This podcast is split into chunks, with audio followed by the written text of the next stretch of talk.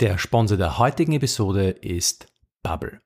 Bubble ist die weltweit erfolgreichste Sprachlern-App, mit der ich persönlich auch gerade Russisch lerne. Du kannst bei Bubble 14 verschiedene Sprachen lernen, von äh, Englisch, Spanisch, Französisch bis hin zu Portugiesisch und Türkisch etc.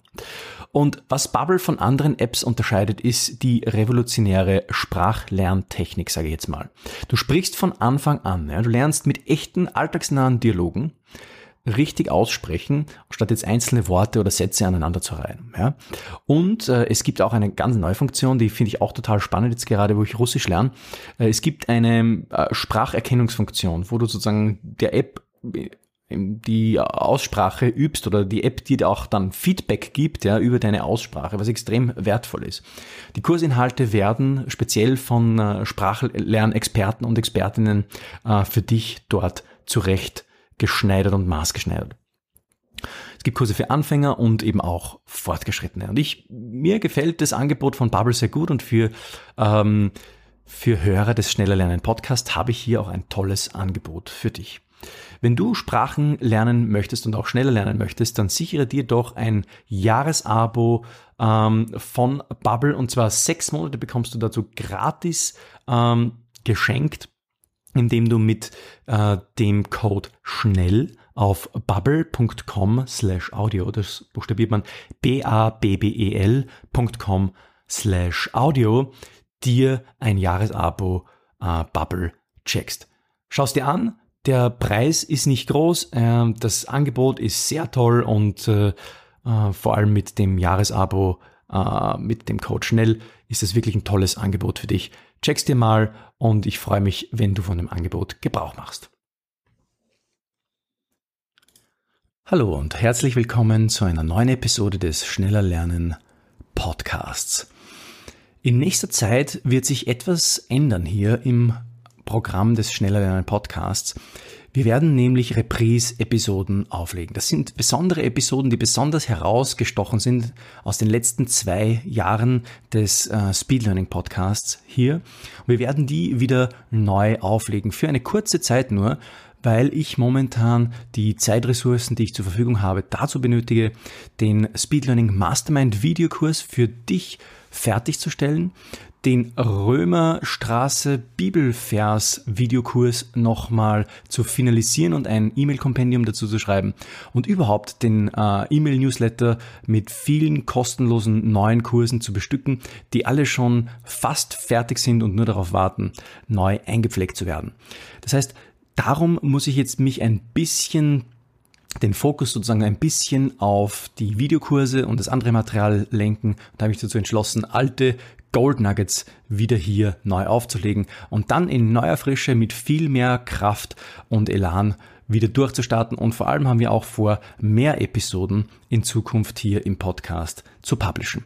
Also genieß diesen alten Gold Nugget aus zwei Jahren schneller lernen Podcast. Episode 10. Michael fragt. Wie viel Zeit muss man eigentlich investieren, um eine gute Basis für den Gedächtnispalast zu bekommen? In Stunden wäre das sehr interessant. Beziehungsweise, wie viel muss man üben, wenn man sehr wenig Zeit pro Tag zur Verfügung hat? Einfach lernen mit Rethinking Memory.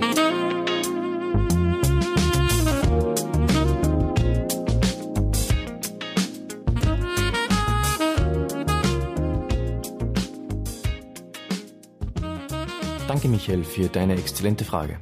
Wenn du, lieber Zuhörer, auch deine persönliche Lernfrage hier im Podcast beantwortet haben möchtest, dann melde dich auf rethinkingmemory.com slash newsletter an und antworte einfach auf eine meiner E-Mails.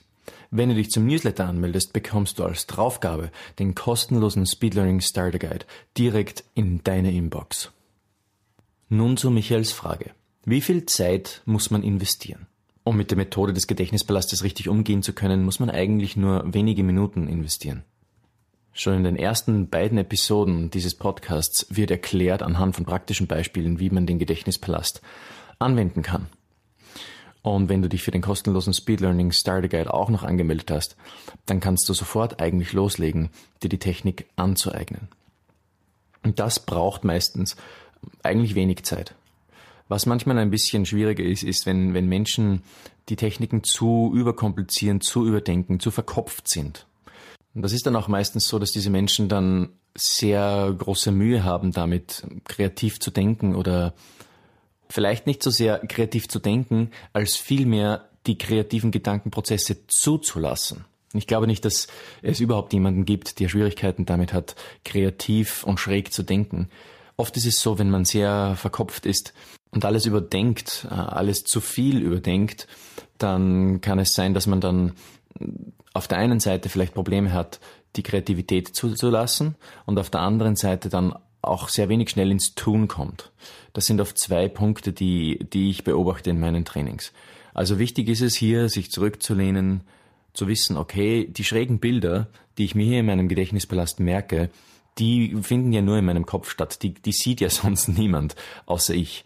Diese Scheu loszulassen und schräge Gedankenprozesse zuzulassen, hindert also manche Menschen daran, direkt mit den Techniken zu beginnen. Was also stattdessen tun?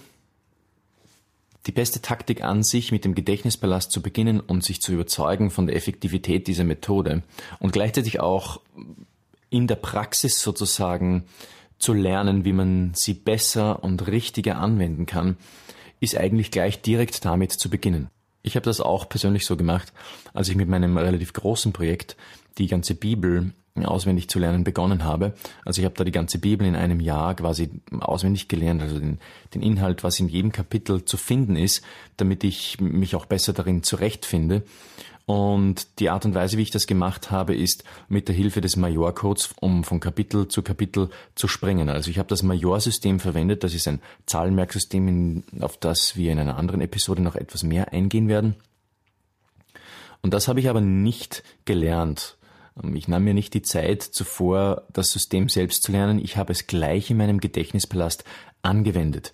Und mit dem Tun konnte ich dann anfangs musste ich natürlich immer noch ein bisschen auf meinen Schummelzettel äh, gucken, aber prinzipiell bekam ich das dann relativ schnell hin und wurde dann immer besser, umso mehr Zeit verging und umso mehr ich Erfahrung im Auswendiglernen sammelte.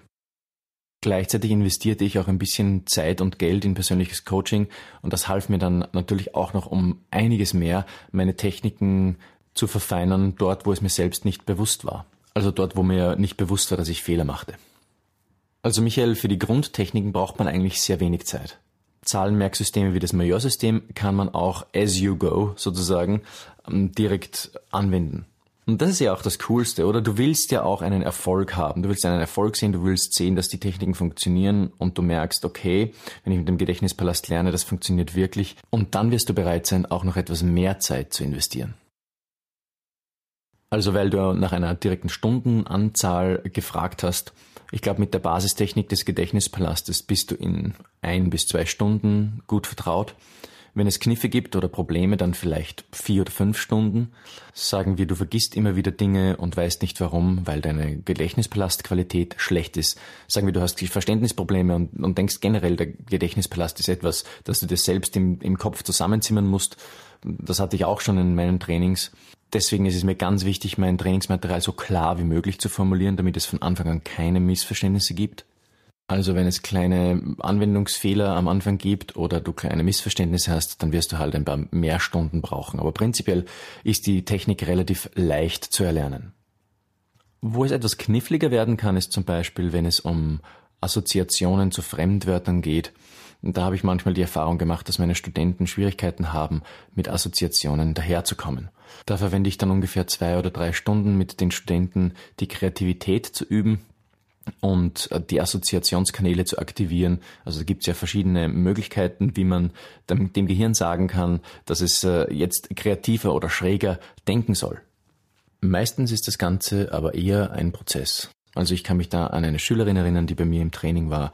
Da hatten wir, glaube ich, einen Zehnerblock-Training veranschlagt und ich glaube, sie war dann nur acht Mal bei mir im Training und machte dann schon Riesenfortschritte, hatte die, die Methode sowieso gleich von Anfang an sehr gut drauf. Aber das Prozessartige war dann eben das, was ich auch schon vorher schon erwähnt habe, dass sie im Training bei mir dann lernte, wie sie noch besser Assoziationen zu ihren Lateinvokabeln, die wir miteinander lernten, finden kann. Ja, und zu deiner letzten Frage, Wie viel muss man üben, wenn man sehr wenig Zeit pro Tag zur Verfügung hat? Also wie gesagt, die Gedächtnispalastmethode übt man am besten so, indem man sie gleich auf ein bestehendes Lernprojekt anwendet. Und wenn du jetzt wenig Zeit zur Verfügung hast, dann kannst du dir überlegen, okay, naja, vielleicht hast du ja schon etwas zu lernen. Wenn du jetzt zum Beispiel dich für ein Fach vorbereitest auf der Uni, dann kannst du einmal deine Lerntechniken, deine alten Lerntechniken umstellen und für dieses Fach mit dem Gedächtnispalast lernen und sehen, was am Ende rauskommt dann hast du nicht extra Zeit geschaffen und du hast, sondern hast Zeit, die du sowieso schon verwendest, besser genutzt und effizienter genutzt, weil du jetzt mit einer Methode lernst, die viel besser funktioniert als deine vorherige Lernmethode zum Beispiel. Wenn du jetzt ein extra Projekt hast, zum Beispiel du sagst, okay, ich arbeite von 8 bis 16 Uhr jeden Tag äh, und möchte aber trotzdem gerne Bibelverse auswendig lernen, so wie du geschrieben hast, dann könntest du es so machen, dass du dir am Morgen eine halbe Stunde bis maximal eine Stunde reservierst und dort gezielt deine Verse wiederholst und die neuen dazulernst. Also ich habe bei meinem Bibelauswendiglernprojekt nicht mehr als eine Stunde pro Tag gelernt.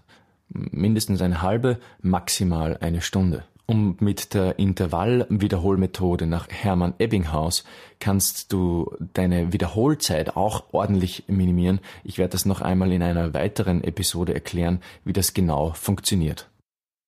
Das heißt also, wenn es dir um Zeit geht, ist auch hier wichtig, über die richtige Wiederholungsanzahl nachzudenken, denn hier kannst du dir viel, viel Zeit holen. Stell dir vor, ich hätte jeden Tag alles wiederholt, was ich äh, über die Bibel auswendig gelernt habe. Bei einem Buch mit 1189 Kapiteln ist das Wiederholen dann schon am Ende ein Riesending. Das würde man ohne Intervalllernen nicht wirklich schaffen.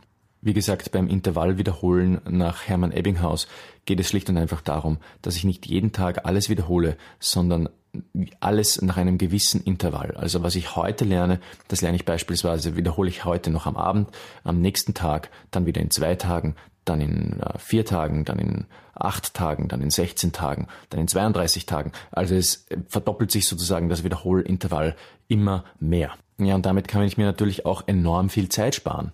Denn wenn ich meine Zeit nicht mit Wiederholen vertun muss, ja, dann kann ich in dieser Zeit etwas Neues lernen. Welches Lernprojekt hast du? Was möchtest du schneller lernen und nie wieder vergessen? Schreib mir deine persönlichen Lernfragen, indem du dich auf rethinkingmemory.com/newsletter anmeldest und einfach auf eine meiner E-Mails antwortest. Jeder, der sich anmeldet zum Newsletter, bekommt den kostenlosen Speed Learning Starter Guide direkt in seine Inbox.